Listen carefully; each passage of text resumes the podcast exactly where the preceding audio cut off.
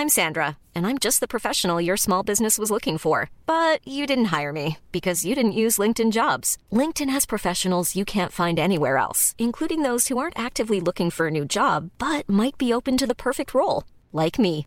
In a given month, over 70% of LinkedIn users don't visit other leading job sites. So if you're not looking on LinkedIn, you'll miss out on great candidates like Sandra. Start hiring professionals like a professional. Post your free job on linkedin.com/people today. Simone de Beauvoir écrivait On ne naît pas femme, on le devient. Elles sont influentes, puissantes, passionnées ou encore ambitieuses. Leur réussite, elles ne la doivent qu'à elles-mêmes. Mes invités se livrent sur leurs choix, leurs succès, les obstacles aussi parfois. Leur point commun, elles ont toutes un parcours inspirant. À travers leurs histoires, c'est une voix pour les générations futures. Je suis Florence Grisy. Bienvenue dans Femmes d'avenir. Je ne vous cacherai pas, madame, que ce n'est pas parce que vous êtes une femme que vous êtes ici aujourd'hui. C'est parce que vous êtes un grand écrivain. Être une femme ne suffit toujours pas pour s'asseoir sous la coupole, mais être une femme ne suffit plus pour être empêchée de s'y asseoir. Oh, féministe, euh, qu'est-ce qu'on entend par cela? Je, je ne crois pas être féministe au sens de revendication des femmes, euh, de vouloir euh, démontrer qu'elles ont été euh, les esclaves des hommes et qu'elles ont été très malheureuses. Euh, je n'appréhende pas du tout le problème de cette façon, mais je crois que les femmes ils, peuvent apporter beaucoup dans notre société. T'as la tête ailleurs Dans les nuages. Et toi? Dans les épaules, pour montrer à tous ces mecs de quoi on est capable. T'es prête? Plus haut, plus loin, plus vite. Voilà. Dans notre imaginaire, les chevaliers sont des hommes. Hormis Jeanne d'Arc et quelques reines, nous ne nous figurons pas les femmes sur les champs de bataille. Et pourtant, les chevaleresses ont bel et bien existé et avec elles un cortège de récits et d'incarnations féminines de la force. J'emprunte les mots de mon invitée, extrait de son livre Stronger, qui vient de sortir il y a quelques jours. Elle est la fondatrice du premier site de coaching minceur et bien-être en ligne, le bootcamp.com, connue également comme étant la coach des stars à Hollywood, mais aussi une aventurière de l'extrême. Elle s'est jurée que le mot impossible n'aurait pas de place dans son vocabulaire. Découvrons aujourd'hui comment révéler notre force avec Valérie Orsoni. Bonjour Valérie. Bonjour, Bienvenue dans Femmes d'avenir. merci de me recevoir. Je suis ravie que tu sois dans le podcast aujourd'hui, parce qu'on a plein de choses euh, à voir ensemble, plein de choses auxquelles j'ai envie que tu me réponds, notamment sur la force. Alors on commence toujours ce podcast par une citation que mon invité a choisie, et aujourd'hui ton choix s'est porté sur un passage de La pourpre et l'olivier de Gilbert Sinoué. Du mot non dit, tu es le maître, de celui exprimé, tu es l'esclave. Pourquoi celle-ci en particulier? C'est une phrase que j'ai en tête depuis très longtemps. C'est un livre qui date quand même de plusieurs années, hein, plusieurs même peut-être 20 ans. J'ai toujours trouvé que si l'on gardait, ça fait partie de la force d'ailleurs, si les mots ne sont pas prononcés, on en a, on, a la force sur ces mots. À partir du moment où on le dit, par exemple, je t'aime. Si on ne dit pas à l'homme aimer qu'on l'aime, il devine, il le pense, mais il n'en est pas sûr. Donc on a la force à ce moment-là, on est en position de force. À partir du moment où on a dit je t'aime, les mots sont sortis, on a perdu une certaine force, on a gagné quelque chose d'autre. Mais du coup, on est l'esclave de ces mots que l'on a prononcés. Et c'est pareil, même au travail, ça peut être pareil dans la vie de tous les jours. Euh, si je reprends euh, dans le métier, dans, un travail classique, je dirais, euh, à partir du moment où on a exprimé certains propos, on en devient l'esclave. Si on s'engage sur un résultat chiffré, par exemple, on dit je vais faire plus du 120%, on est l'esclave de ces mots-là. Si on l'a pas dit, qu'on se dit dans sa tête, je vais faire le mieux que je peux, mais qu'on n'a pas dit de chiffres, ben, on n'est pas l'esclave de ce qu'on a annoncé. Donc c'est pour ça que j'aime bien ce concept de bien réfléchir avant que ces mots ne sortent. Je suis pas le meilleur exemple parce que étant méditerranéenne, j'ai tendance à parler plus vite que je ne pense, mais je le, c'est parce que j'intègre beaucoup cette phrase au quotidien que je fais attention. Et tu es une femme plutôt spontanée alors? À ton totalement. Et est-ce que la petite Valérie était déjà spontanée? Alors la petite Valérie était très très spontanée, mais c'est-à-dire que je j'ai quelque chose qu'on m'a toujours dit, c'était action-réaction, en fait. Et même maintenant, mon fils me dit, maman, toi, t'es action-réaction, tu, tu ne réfléchis pas, tu fais les choses. Et j'ai toujours été comme ça. Comment tu as grandi? Quelle petite fille étais-tu Alors à part spontanée, Oui. est-ce que tu avais des traits de caractère qui étaient déjà bien définis? Alors oui, déjà, j'étais plutôt euh, un peu guerrière. Euh, Toutes mes copines faisaient du piano et de la danse. Moi, je faisais du judo. Et à l'époque, j'étais la seule fille. Il y avait que des garçons. J'étais un petit peu la chouchou du prof. Ou bien je me rappelle de son nom, tiens, Monsieur Legal. J'étais sa chouchou. Parce qu'il y avait 30 garçons, une fille, et c'était moi. Donc déjà, j'étais un peu différente. J'avais des copines filles, mais j'ai beaucoup de copains garçons. Et je me rappelle que le mercredi après-midi, je jouais à faire du karaté, du nunchaku, des choses comme ça avec des garçons dans un garage, et pas du tout avec des filles euh, ailleurs, euh, à jouer, euh, je sais pas, des trucs de nana. Donc j'étais déjà plutôt garçon manqué. Hein. Et déjà devant chez moi, il y avait une montagne énorme qui est en fait une petite colline. Mais dans mon imaginaire de petite fille, c'était une montagne. Et j'adorais arriver tout en haut dans cette petite caverne qui est en fait un, renfoncement dans la roche. et j'y passais beaucoup de temps. Donc déjà à l'époque, j'aimais euh, grimper. Grimper. Et t'aimais être solitaire? Oui, j'aimais les deux. En fait, j'aime être entourée par plein de gens. Je trouve ça génial, faire des fêtes, etc. Mais j'aime aussi euh, être totalement seule, comme par exemple quand je suis partie skier jusqu'au pôle euh, Sud. J'étais seule à ce moment-là avec moi-même et, ces moments-là, c'est très fort. Ça rend fort d'ailleurs, la solitude. C'est intéressant, on va en parler tout à l'heure un petit peu mm. de la solitude, mais aussi surtout de la force. Alors quand on prépare cet épisode, généralement je demande à mes invités si elles avaient des héros, des héroïnes d'enfance. Et toi, ta réponse, elle était complètement différente de toutes mes invitées. Et j'ai trouvé ça très intéressant justement. Est-ce que tu peux me dire ce que tu m'as répondu? Je sais pas si tu te rappelles. Alors j'ai longuement réfléchi parce que je sais qu'on attend une réponse. Quand on pose cette question, on s'attend à ce qu'on réponde Napoléon, euh, Joséphine Baker, euh, euh, Marie-Antoinette, j'en sais rien, moi, Marie Curie. Et en fait, moi non. Et en fait, je, suis intimement convaincue et persuadée que si on n'a pas de héroïne ou de héros ou de personnes qu'on admire aveuglement, ça nous permet de mieux nous construire. Alors ça n'engage que moi comme perception. Et du coup, ça t'ouvre beaucoup plus de canaux, de possibilités, de champs des possibles par opposition à je veux absolument ressembler à cette personne ou faire comme elle. Donc effectivement, ma réponse était que je n'en avais pas vu. Tu n'avais pas. Et alors surtout, tu as, tu as rajouté cette phrase que j'ai trouvée très intéressante. L'absence de héros n'est-elle pas la totale liberté d'être l'héroïne de sa propre vie? Tout à fait. Et ça, j'ai trouvé ça hyper fort et hyper intéressant parce que je me suis dit, elle a complètement raison. et en fait, merci. J'aime bien quand on valide un peu mes propos, ça fait plaisir quand même. Mais c'est vrai que finalement, on, surtout dans la culture euh, française, où penser à soi ou vouloir vraiment réussir sa vie, mais pas au sens financier, au sens global du terme, c'est souvent perçu comme soit arrogant, soit euh, self-centered, donc centré sur soi-même. Alors qu'aux États-Unis, où je vis depuis 20 ans, c'est quelque chose de normal. On, pratique le fameux YOLO. Hein. you only live once, tu ne vis qu'une seule fois. Et donc l'idée, c'est que si tu n'es pas l'héroïne de ta vie maintenant, moi je ne crois pas à la réincarnation, c'est un petit peu raté si tu le réalises trop tard.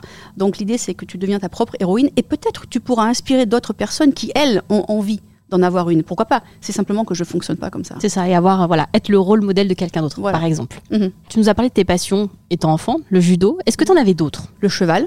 Cheval euh, Je lisais énormément. Déjà, toute petite, je me rappelle un de mes premiers livres que je n'ai pas compris, mais que j'ai lu. Ça veut pas dire que j'ai compris. Mhm. C'était Crime et Châtiment. Et j'avais 7 ans ah et demi. Et mon papa m'avait dit à l'époque, je me rappelle tout le temps, si tu finis ce livre, je te donnerai 5 francs.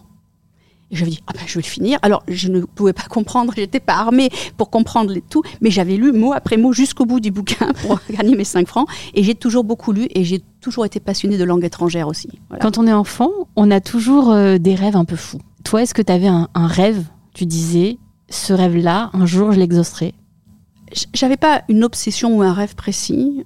En fait, je pense c'est marrant comme question, je me la suis jamais vraiment posée. Je me dis peut-être inconsciemment, je savais que j'avais juste envie d'être moi-même, enfin de devenir la vraie personne que j'étais sans être impactée par ce qui m'entoure. Parce que souvent, on se met dans le moule, euh, on se met dans ce moule qu'on nous impose un peu au niveau sociétal. Hein, euh, Cette fameuse case. Exactement, la fameuse case qui n'existe pas du tout aux États-Unis, vraiment très français ça aussi. Et en fait, je pense que dès que j'étais toute petite déjà, je ne voulais pas être dans la case, à tel point que, et ça je m'en parlais toujours, on avait des carnets de notes, je sais pas comment ça s'appelait, les carnets de correspondance. Et bien moi, j'avais recours vers le mien de papier d'aluminium. et j'étais toute petite. Et je racontais à mes copines qu'en fait, je venais pas de la Terre, je venais de Vénus. je leur disais, je peux pas venir d'ici, c'est trop barbant ici, c'est trop boring. Quoi. donc, je me dis, en fait, je viens de Vénus. Et parce que je pense que déjà, je voulais faire plus que juste ce qu'on m'avait donné comme petite case. Voilà, je voulais sortir de la case. Je voulais sortir de ta case déjà euh, étant enfant. Et est-ce que tu savais ce que tu voulais faire dans la vie? Est-ce qu'il y avait un métier qui t'attire en particulier? J'ai eu quelques attirances. À un moment, je voulais être archéologue. J'ai toujours adoré l'archéologie. Puis on a très vite cassé ce rêve en me disant, tu sais, les, les endroits principaux d'archéologie, c'est des endroits interdits aux femmes à l'époque, donc ça sert à rien. Bon, ok. J'ai voulu être dans la santé, j'adorais sauver les autres, en fait, médecin, infirmière ou autre. Puis en fait, je ne savais pas trop parce que j'aimais les langues, donc je me suis un peu laissée porter jusqu'à ce que je trouve euh, ce que j'aime. Alors on avance un petit peu dans, ta vie, et est-ce que tu peux nous parler de ta carrière? Comment tu as commencé ta vie professionnelle? Donc j'ai fait mes études aux États-Unis. Mhm. C'était pas trop la mode, hein, j'étais une des premières à faire ce genre de truc. Et quand je suis revenue en France, je me parlais toute ma vie, tout le monde me disait, mais vous n'avez pas un diplôme français? Bah non, j'ai un diplôme américain. Et on me disait toujours, j'avais fait l'équivalent d'un bac plus 4, 4 ans après le bac. Mais on me disait, ah ben ça vaut un bac plus 2 ce que vous avez fait. Je dis, ah bon, bah alors. euh. Et donc on me proposait des emplois, pas du tout ce que je recherchais. J'ai quand même, je me rappelle, avoir, avoir envoyé plus de 100 ou 200 CV avec des réponses non, non, non. Et il y a une anecdote assez amusante, c'est qu'un jour, à bout de souffle, je ne savais plus où me tourner. Je me retourne vers une, une des plus grandes chaînes de fast-food au monde. Je n'irai pas dans le nom, mais enfin, on imagine laquelle c'est. Et je suis toute excitée. On me propose un stage de trois jours à la capitale, à Paris. Moi qui viens du Midi, c'était fantastique. Trois jours à, à tourner des burgers en gore. Mais moi, j'étais quand même très excitée. C'était la première chose concrète. Et à l'issue de ce stage, euh, c'était pour devenir manager quand même euh, d'un restaurant. On me dit, ah, on vous a pas retenu. Bah, je me dis, mais alors je suis vraiment une ratée si même ça ne me veut pas. Et à l'époque, on te disait pourquoi on ne voulait pas te prendre? Donc moi, j'appelle, prends mon téléphone, très énervé. Je dis, mais enfin, pourquoi?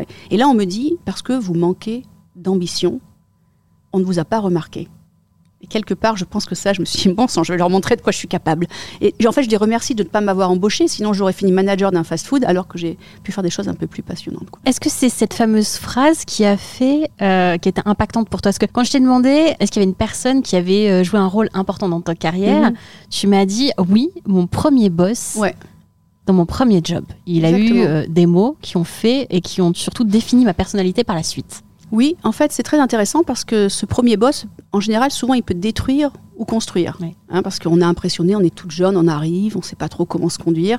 Et en fait, il avait une fille de mon âge, ailleurs. Mais je pense qu'il m'a un peu prise sous son aile protectrice, euh, un petit peu comme sa deuxième fille. Quoi. Et il m'a vraiment donné des astuces absolument dingues sur comment parler à quelqu'un qui est euh, PDG d'une banque, euh, qui est vraiment des gens importants. Il m'a donné des, des, mé- des- des- des petites façons de, de- de communiquer avec les gens, de regarder des projets, de, de grandir. Et je, je pense vraiment qu'il m'a aidé à me construire. Je l'ai perdu de vue parce que je ne sais pas où il est maintenant, mais il m'a vraiment construit. Ouais. À quel moment tu décides de devenir coach et d'aider les autres? C'est aux États-Unis. Ouais. Donc une fois, j'ai commencé à travailler en France, etc. À un moment, je traverse l'Atlantique, je m'installe avec ma famille aux États-Unis. Je commence euh, d'abord en consultant, etc. J'ai pas les vrais papiers pour travailler. Puis à un moment, j'ai des papiers. Je travaille dans une start-up. Et puis la bulle éclate, pff, et toutes les startups euh, licencient tout le monde. Je me retrouve. Puis attention, il n'y a pas de chômage aux États-Unis. hein. Quand Oui. tu perds ton job le lundi, tu as intérêt à en trouver un le mercredi. Tu prends pas le, temps de ré- réfléchir au sens de la vie. hein. Tu cherches un job, et même si c'est un truc pourri, tu le prends parce qu'il faut payer ton salaire, enfin, ton loyer. euh, Job alimentaire. voilà, il faut que tu manges quoi. Et donc euh, je cherche, je cherche, je trouve quelque chose qui me qui me plaît. Et là aussi, la bulle touche cette boîte aussi. Et là, je me retrouve sur le carreau en même temps que j'étais malade. J'ai un petit truc qui me tombe dessus. C'est à ce moment-là où je me suis dit, j'ai eu du temps. Et en fait, j'ai réalisé que quand on travaille, enfin tout le monde le sait, mais on n'a tellement pas le temps de penser à sa carrière, à soi, à ses envies, que finalement, on est un peu plus dans la boîte dont on parlait, mais sur un tapis roulant de la vie qui, où on sort pas trop du tapis roulant, on avance, et puis un jour on meurt, et puis on, se retourne, on dit mince, j'aurais pu faire plus. Et là, j'ai eu cette chance d'être malade, et cette chance d'être malade, c'est que ça m'a donné du temps. J'avais euh, 15 heures par jour à rien faire d'autre qu'à penser. Et là, je me suis dit, mais qu'est-ce qui me plaît vraiment? Et je me suis rendu compte que ce qui me plaisait, c'était d'aider les autres. Aider les autres à se sentir mieux, à mincir, à être tonique, à être fort. Et c'est ça qui a donné naissance à l'ancêtre de mon programme actuel, le Bootcamp, qui s'appelait My Private Coach. Voilà. J'ai euh, entendu dans une interview que euh, une petite anecdote euh, d'une femme qui était à côté de toi dans les transports. Ouais, est-ce que tu peux, est-ce que tu peux nous parler de cette première cliente? Parce que c'est ta première cliente. Tout à fait. C'est c'est hallucinant. Je me rappelle de son nom et je me rappelle de son poids. Je me rappelle de tout. Euh, en fait, je sortais de ce, ce moment où j'avais été malade, donc j'avais bien minci, donc j'étais super canon. hein. Alors là, je dois dire, mais sans effort, hein, parce que j'avais été malade. Mais n'empêche que j'étais dans le métro, dans le train, l'équivalent du train de banlieue d'ici. Et à côté de moi s'assied cette femme très très forte. Et à l'américaine, elle commence à me parler. En France, je pense qu'elle m'aurait ignoré, mais là, elle me parle, elle me regarde comme ça de haut en bas, assez euh, avec beaucoup d'insistance. Elle me dit oh, Qu'est-ce que vous avez comme chance hein Naturellement, vous êtes bien foutu. Elle me dit comme ça. Et j'aurais pu lui dire Oh, mais non, j'ai été malade. Et en fait, je lui dis Oh, oh, business. Euh, alors, en fait, j'ai un programme de coaching. et là, la nana est intéressée et elle me dit Combien vous chargez? Combien vous faites payer Ouais. Je ne savais pas, moi. Je venais juste de démarrer le concept de mon coaching en ligne. J'avais même pas de compte en banque business. et en anglais, quand on dit un chiffre, quand on dit 17,99$, la façon dont on le prononce, ça peut être aussi 1799. D'accord? Ça peut être les deux. Moi, je pensais abonner 17,99 par mois. Donc je lui dis, et elle, elle comprend 1799. Elle me dit, ok, je te fais un chèque tout de suite. Et donc là, elle me fait un chèque. J'ai même pas de compte en banque pour l'encaisser. Je me dis, il va falloir fournir quelque chose. Voilà. Et c'est comme ça qu'elle a perdu c'est comme 56 kilos. Et oui, et c'est comme ça que l'aventure commence. Voilà. Tu as écrit euh, plus d'une cinquantaine euh, d'ouvrages aussi Mhm. en nutrition, fitness, minceur. Donc là, il y a le Petit Nouveau qui vient de sortir. J'en ai parlé un Pourquoi peu plus tôt. petit nouveau? Petit Nouveau Parce que je sais pas grand si- le grand nouveau, si tu veux. Le le- le- l'immense Voilà, livre qui vient de qui vient de sortir il y a quelques jours, Stronger, qui nous permet de découvrir comment révéler sa force. Mhm. Pour toi, la force qui est en nous, est-ce que c'est un atout? Et j'irais même plus loin, est-ce que c'est la clé? C'est la clé. On l'a toutes. L'avantage déjà, c'est un, c'est un atout et une clé, c'est les deux. En Mhm. fait, j'aime pas trop choisir, mais on a toutes et tous. D'ailleurs, j'ai écrit pour les femmes, mais ça- les mêmes conseils s'appliquent aux hommes. Euh, on a tous et toute cette force en nous, mais souvent on la laisse s'étouffer depuis le plus bas âge. Nos parents l'étouffent. Notre entourage l'étouffe, la société l'étouffe, les médias, etc. Et en fait, je me rends compte à quel point la petite enfance permet de construire ou de détruire sa force. C'est très dur de la reconstruire. C'est faisable, c'est toujours faisable, mais c'est beaucoup plus difficile. Moi, j'ai eu de la chance, mes parents ont toujours nourri ma force. Euh, je sais qu'il y a des gens où leur force a été écrasée depuis tout petit. Quand on dit à un enfant, mais arrête de faire ça, c'est nul, on détruit une partie de sa force. Alors que si on lui dit, ah, ce que tu as fait, tu aurais pu mieux faire, on construit sa force. Donc très vite, on peut impacter la force des personnes. Qu'est-ce que la force pour toi? Alors je sais que c'est un vaste mot et Bah, qu'il y faut a un livre, livre. et qu'il y a un livre. Alors on va justement euh, essayer de résumer, en tout cas de, de faire Mm. assez euh, concis pour que justement euh, nos auditrices euh, puissent filer, acheter cet immense livre qui est Stronger. Mais voilà, c'est effectivement, moi je trouvais ça intéressant de, de parler de la force et surtout savoir toi qu'est-ce que t'en pensais? Alors la force, déjà, je l'écris avec un F majuscule pour montrer que c'est vraiment plus que juste un concept. C'est, énorme, c'est nous. hein. Sans force, on n'est rien. Donc il y a bien sûr la force physique. On est déjà plus forte que ce qu'on pense en tant que femme. Là, je m'adresse aux femmes. Souvent, on pense qu'on n'est pas très forte avec des poids et autres. En fait, on se rend compte qu'on peut très bien avoir beaucoup de force. Mais la force, c'est pas que physique. C'est mental, c'est sociétal, c'est professionnel, c'est familial. Et pour moi, c'est de savoir se. Il y a une phrase qu'on utilise souvent qui est galvaudée. La force, c'est savoir se relever plus de fois qu'on est tombé, mais c'est vrai. La force, c'est toujours se relever même quand on peut plus. C'est quand tu fais une montagne comme moi, quand tu es à 100 mètres du sommet, ça fait trois semaines que tu es en que tu es crevé, tu as envie d'abandonner, mais tu te dis, je vais pas tout foutre en l'air. C'est à ce moment-là où tu grimpes et que tu rampes, tu rampes jusqu'au sommet. La force, c'est quand tout tombe autour de toi. Des fois, moi, j'ai des diagnostics de maladies dramatiques, et c'est de se dire, je refuse. Je refuse, je me projette dans le futur et je refuse d'accepter que j'ai ça. La force, c'est euh, tu te casses le petit doigt, tu fais des abdos. T'as mal à la cheville droite, tu fais des biceps. Enfin, c'est de toujours faire quelque chose en sorte que, de faire en sorte que tu fais quelque chose. Tu ne te laisses jamais abattre. Et l'image que je garde toujours, c'est la dernière image de Autant n'emporte le vent. Elle est couchée dans l'héroïne, est couchée dans la terre, elle a tout perdu, elle a de la terre dans sa main et elle lit cette phrase Demain est un autre jour. Et c'est ça la force. On en a un petit peu parlé tout à l'heure, mais dans l'imaginaire collectif, la force, elle est souvent associée à une caractéristique masculine. Je reprends un passage de ton livre d'ailleurs. Si notre jante féminine a été baptisée le sexe faible, c'est en partie grâce à un philosophe grec très célèbre. Aristote. Euh, oui, Aristote a théorisé l'infériorité des femmes, rien que ça. Ces théories ont tellement influencé les penseurs qui lui ont succédé et fait de dégâts que pour les intellectuels du Moyen Âge, l'expression femme forte était une contradiction en soi et pire, un jeu de mots absurde et risible. Alors la force n'est pas seulement physique, bien sûr, mais surtout pour les femmes peuvent l'incarner. hein, la force, on, on est d'accord. Enfin, quand on nous dit oui, une femme, euh, voilà, c'est forcément frêle. C'est c'est vrai que dans l'imaginaire euh, collectif, une femme, c'est forcément fragile. Mais être fragile, ça peut être une certaine force, parce que du coup, on peut se faire secourir et ne pas avoir dépensé de force pour faire quelque chose, parce que monsieur va le faire à notre place, pourquoi pas hein Ça Moi, quand je prends l'avion et qu'il y a un monsieur qui me dit Est-ce que je peux mettre votre valise en haut? Ben vas-y, fais-le, ça va m'économiser un peu d'énergie que je vais utiliser pour autre chose. Il n'y a pas de honte non plus à être frêle de temps Bien en sûr, temps. bien sûr. Cette force et cette virilité aussi hein, de pair Mhm. pour, euh, pour certaines personnes encore. La force, on, on l'a vu hein, de- du prisme du sexe et du genre, elle est intéressante car elle permet de démystifier euh, quelques idées reçues, non seulement fausses, mais aussi néfastes. Moi, je sais que j'ai beaucoup de personnes qui me disent souvent euh, oui, tu es une femme, tu es chef d'entreprise, Mhm. tu as de l'ambition, mais euh, c'est plutôt normalement réservé aux hommes, cette Mhm. ambition-là. C'est vrai, jusqu'à, enfin, c'est encore vrai aujourd'hui. Enfin, ça l'est moins parce qu'il y a de plus en plus de femmes qui, qui accomplissent leurs rêves d'entrepreneuriat. Mais très souvent, enfin, je vois les interviews. Là, c'est un peu une des premières fois où on me pose des questions qui ne sont pas du genre. euh, alors, avant de venir au podcast, vous êtes maquillée comment? Quelle a été votre routine beauté? Le nombre de fois où j'ai des interviews, C'est vrai. Est-ce que vous allez poser ça comme question à un chef d'entreprise homme, homme. Comment avez-vous choisi votre costume ce matin? Non, on leur- d'ailleurs ils sont toujours habillés pareil, donc on pas trop poser la question, mais c'est souvent ce qui revient. La Moi, par exemple, quand j'ai fait mon expédition en Antarctique, qui a duré six semaines, il n'y a pas beaucoup de femmes qui le font. Mm. Je me rappelle de questions. Qu'en pensait votre mari? Comment avez-vous concilié votre vie de femme et d'entraînement? J'ai jamais entendu dire à un homme qui fait des expéditions qu'en pense votre femme ou, ou comment avez-vous concilié votre vie d'homme et d'entraînement et d'exploration Donc y a et à nouveau, moi, je suis pas féministe, je suis égalitariste. Je pense qu'on peut tous faire ce genre de truc-là. Mais ça m'a toujours choqué. On, me pose rarement les questions profondes, en fait. C'est souvent, euh, est-ce que vous avez emmené un masque de beauté? Et la réponse est oui. Mais est-ce que vous avez emmené un masque de beauté en Antarctique? Pourquoi pas, mais c'est pas forcément la raison pour laquelle je l'ai fait. Quoi. Tu sais qu'il y a un exercice qui a été fait par le média Sista. Oui, je connais. Euh, et qui, justement, avait posé des questions à des hommes, euh, les questions qu'on pose à des femmes chefs d'entreprise, mm. à des hommes donc, qui étaient chefs de grandes entreprises. Et c'était ces fameuses questions-là. et, les réponses étaient assez, assez drôles parce que tu te dis, mais en fait, euh, mais évidemment, en fait, on ne pose pas ces questions aux hommes, on les pose aux femmes chefs d'entreprise. alors que ça n'a rien, ça n'a rien à voir avec les personnes qu'elles sont et ça ne les définit absolument pas de savoir qu'est-ce qu'elles ont fait de leurs enfants le matin et, euh, et, leur routine beauté. Tout à fait. Aujourd'hui, on, dans Femmes d'avenir, on parle bien évidemment des femmes, des mhm. femmes en général. Et moi, j'aimerais savoir, être une femme pour toi, qu'est-ce que c'est? Oh, La question piège. Ah, c'est une. ah, j'aime bien poser quelques questions une femme, qu'est-ce que c'est? En fait, surtout, on peut pas répondre. Euh, non, et surtout, alors je vais peut-être aller resserrer un petit peu. Oui, resserrer. Quel, quel genre de femme est-ce que tu es toi? Voilà. Oh Oh, mais je sais, j'ai la réponse. Ah, ah bah voilà. J'ai toujours la réponse à tout. Non, je rigole. euh, je vais répondre de manière détournée. Tout à fait, tu peux répondre. Tous les trois jours, je fais une séance de cryothérapie, moins 230 degrés dans un caisson. Et c'est long, trois minutes, donc on me dit quelle chanson voulez-vous écouter?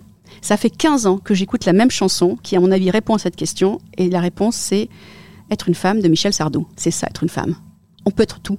Et déjà, en les années 80, il avait défini la femme de 2023. On peut être chef d'entreprise, on peut être euh, pharmacien, on peut être chirurgien, on peut être euh, champion de karaté, de judo, chauffeur de bus et autres. Aujourd'hui, euh, l'échec fait souvent partie de nos vies. Il peut même nous faire trembler et douter.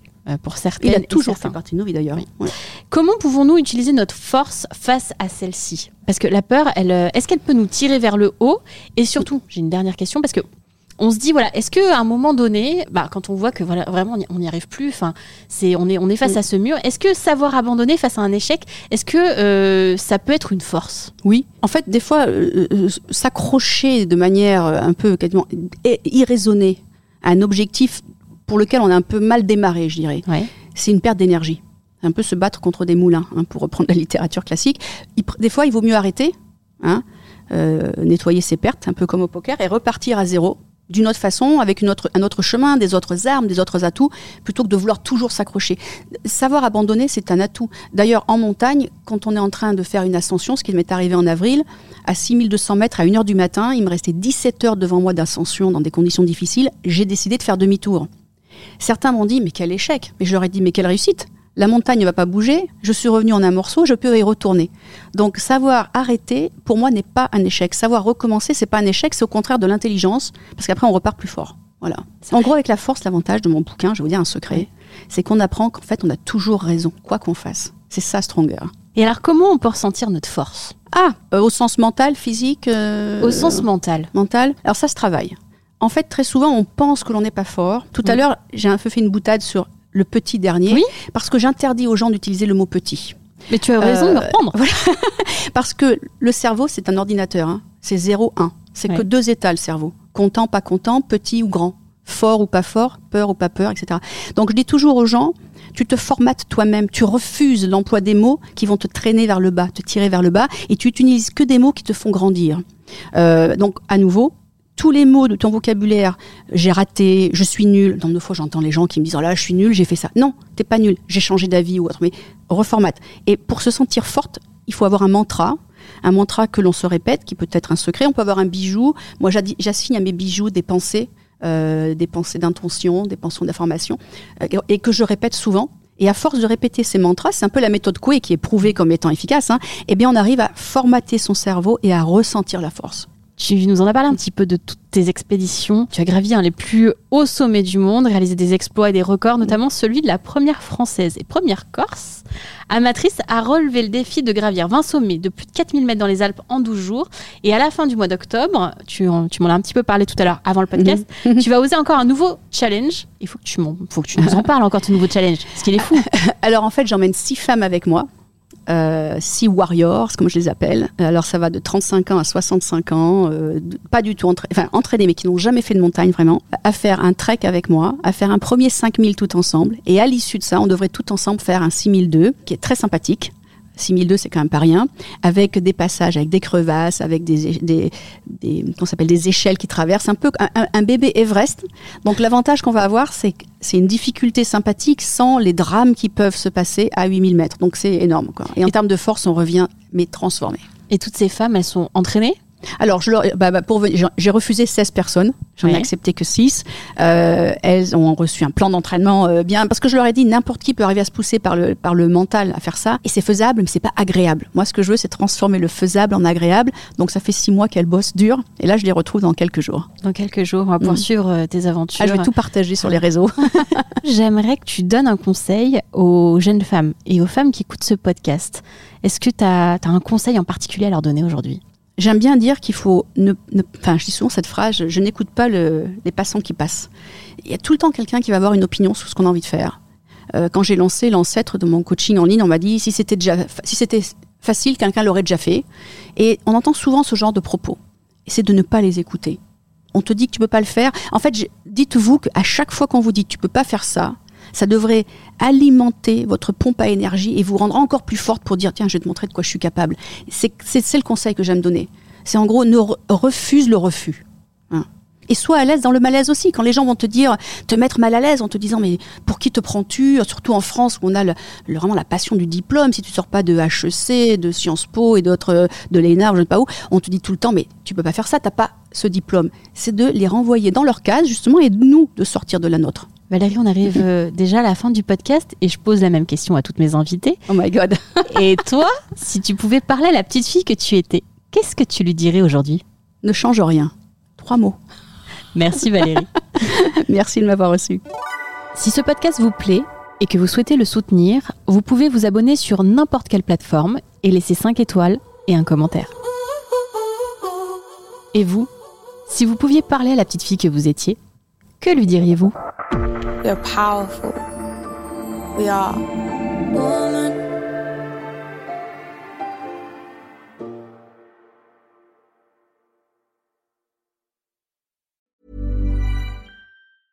When your skin feels nourished and glows, you radiate confidence. Osea makes giving your skin a glow up easy with their clean, clinically proven Mega Moisture Duo. This seaweed powered duo features two of Osea's best sellers, Undaria Algae Body Oil and Undaria Collagen Body Lotion. Glow from the inside out. Get 10% off your first order with code GLOW at OseaMalibu.com. That's O S E A Malibu.com code GLOW.